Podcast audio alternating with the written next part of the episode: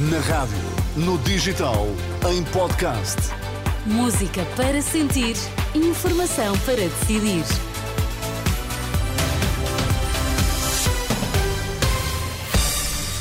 As notícias na Renascença. Para já, Miguel, quais são os títulos em destaque agora? Inspeção-Geral das Atividades em Saúde ainda não concluiu a investigação ao caso das gêmeas luso-brasileiras e prevê recolher testemunhos de decisores que tenham tido intervenção no acesso das bebés ao SNS. O cabaz de Natal está mais caro do que no ano passado. Na tradicional ceia, só o bacalhau teve uma descida ligeira de preço. Notícias no T3 com o Miguel Coelho. A Inspeção-Geral das Atividades em Saúde acaba de divulgar um comunicado para dar conta de que ainda decorre a investigação ao caso das gêmeas luso-brasileiras que foram tratadas com um medicamento para atrofia muscular espinhal no Hospital de Santa Maria. O objetivo é verificar se as normas foram cumpridas e, nesta altura, explica a IGA, estão a ser recolhidos testemunhos e documentação junto do Hospital de Santa Maria, do Ministério da Saúde, bem como dos profissionais de saúde e dos gestores dessas entidades sem especificar nomes ou cargos. O, indica, o comunicado indica ainda que a Inspeção-Geral das Atividades em Saúde prevê a recolha de outras evidências junto de decisores de vários níveis que tenham tido intervenção no acesso das duas crianças à prestação de cuidados. Esta tarde, o antigo secretário de Estado da Saúde, Lacerda Salles, garantiu que não se lembra de ter marcado qualquer consulta para as gêmeas no Hospital de Santa Maria. O agora deputado chegou a negar esse pedido, mas diz agora que não se recorda. Decorre neste momento um processo de inquérito contra desconhecidos. Obviamente que eu só poderei e deverei responder em sede própria. E sede própria é de AP e é IGAS e perante os factos, e perante o conhecimento dos Mas factos. confirma que o como, está como, já vos, como também já vos disse, pedi ontem a documentação e, portanto, eh, reparem, eu preciso da documentação e preciso dos factos para poder, eh, para poder responder a um conjunto de questões que responderei, como vos digo, em sede própria. Quando digo não me lembro é porque genuinamente não me lembro mesmo. Passaram quatro anos, quatro anos, com uma pandemia pelo meio, e portanto eu quando digo que não me lembro é que genuinamente não me lembro mesmo, e portanto eu preciso de factos e preciso de documentos para poder ter acesso e para me poder tentar relembrar. É só isso que eu posso fazer e vos posso dizer. O ex-secretário de Estado da Saúde em declarações esta tarde na Assembleia da República. O Conselho de Ministros aprovou os diplomas sobre o comboio de alta velocidade e sobre o aeroporto de Lisboa. No caso do TGV, o governo decidiu proteger o futuro corredor do comboio de alta velocidade para evitar especulação urbanística, como anunciou o secretário de Estado das Infraestruturas. Naquele corredor que está aprovado, não se podem fazer quaisquer operações urbanísticas de construção, abate de árvores, alteração de uso do solo, movimentação de solo, sem um parecer prévio da Infraestruturas de Portugal. Isto de forma a congelar a situação daqueles terrenos, de forma a não, não tornar mais difícil ou mais cara a execução da linha ferroviária quando ela, quando ela tiver que ser feita. A construção do TGV deve avançar de norte para sul, a começar pelo troço entre Porto e Sor. Noutro plano, o governo reafirmou que a ANA vai ter de investir no aeroporto Humberto Delgado para fazer face ao crescimento do tráfego aéreo. E há também eh, uma novidade em relação à área militar do aeroporto, conhecida como Figo Maduro. de forma a dar à concessionária as condições necessárias para executar estes investimentos e, e- e para os executar com o mínimo de perturbação à, à- à operação diária do aeroporto Humberto Delgado, está prevista eh, a desafetação eh, de uso militar da placa eh, do, do aeródromo de trânsito 1, conhecido como o aeroporto de Figo Maduro.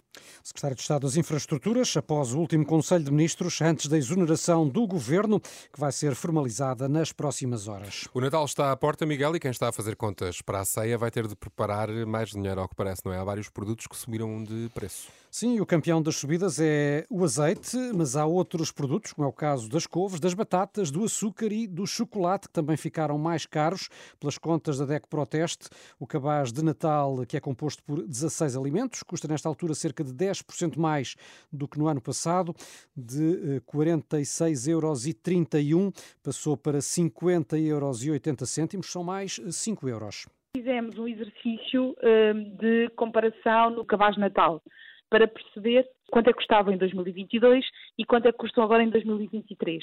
E chegamos à conclusão que o mesmo cabaz com os mesmos produtos custa hoje cerca de mais 5 euros e, portanto, temos aqui um aumento de 9,7%. Uh, o que segue a tendência dos produtos e o que faz uh, concluir que, de facto, os preços, de uma forma generalizada, estão mais caros. Feitas as contas, na ceia de Natal só o bacalhau, as carcaças e o leite estarão mais baratos, ainda que ligeiramente, em comparação com o ano passado. Rita Rodrigues deixa ainda um alerta, eh, visto que a medida do IVA zero vai acabar e os preços vão aumentar, o que vai obrigar as famílias a fazerem um reajustamento do seu orçamento. Por um lado, nós estamos a perceber que neste momento a medida do IVA zero foi completamente absorvida pelo aumento de preços e percebemos isso porque o cabaz tem vindo a aumentar e, portanto, já, já está diluída completamente uh, o IVA zero, esse impacto. Em janeiro, nós vamos ter, para além destes aumentos, a acrescentar a reposição do IVA.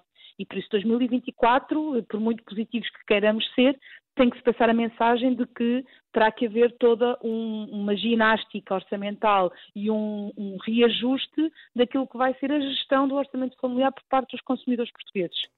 Rita Rodrigues, da DECO Proteste, ouvida pelo jornalista Vasco Bertrand Franco. Já o cabaz alimentar essencial, que todas as semanas analisa o preço de mais de 60 produtos, aumentou a mais de 1% na última semana, o que corresponde a 3,36 euros. Carlos César, presidente do PS, apoia Pedro Nuno Santos na corrida a secretário-geral do partido. Na rede social Facebook, César faz vários elogios ao ex-ministro das Infraestruturas, diz nomeadamente que é um líder distintivo e não um apêndice, e acrescenta que, pelo que mostrou e não pelo que escondeu, esteve sempre exposto à crítica e ao elogio. O ex-padre madeirense Anastácio Alves foi hoje condenado a seis anos e meio de prisão por abuso de menores. A pena é efetiva e resulta do cúmulo jurídico de quatro crimes de abuso sexual de crianças e um crime de abuso sexual de adolescente. Cerca de 210 ocorrências devido ao mau tempo, sobretudo no norte do país. Uma derrocada destruiu parcialmente uma casa. Várias ruas da Póvoa de Varzim foram encerradas devido a inundações provocadas pela forte chuva. Houve também quedas de árvores. O balanço foi feito pela Autoridade Nacional de Proteção Civil que, no entanto, aponta para a inexistência de danos pessoais. A frente fria que tem afetado o continente, acompanhada de muita chuva, desloca-se para sul. E quinta-feira é dia de Jogo de Palavra, podcast da Renascença, com assinatura de Rui Miguel Tovar. O convidado de hoje é Domingos Paciência. O ex-avançado portista e da seleção conta episódios de uma carreira recheada, incluindo esta história sobre o então guarda-redes polaco do Porto, Josef Mlinarczyk. O José não gostava de correr, nem ele, nem, nem o Maged, estavam sempre a criticar o Arthur Jorge, sempre no, lá no fim da, da fila, ou no fim do grupo, era sempre correr, correr, correr. O José gostava muito de uma Coca-Cola e um cigarrinho. Eu nunca vi um guarda-redes, ao intervalo de um jogo, ir para a casa de banho, ver uma Coca-Cola e fumar um cigarro. Agora, era, um, era, era enorme, era um guarda-redes que assustava. Defrontar José Linares e que era, era, para um avançado é, é ver a beleza toda fechada. Domingos Paciência no um guarda-redes que assustava. Já não se vê um guarda-redes assim. Uh, alguns, de vez não, em quando não, a fumar alguns. o cigarrinho ah, isso intervalo. não, isso não. Daqueles grandes ainda há.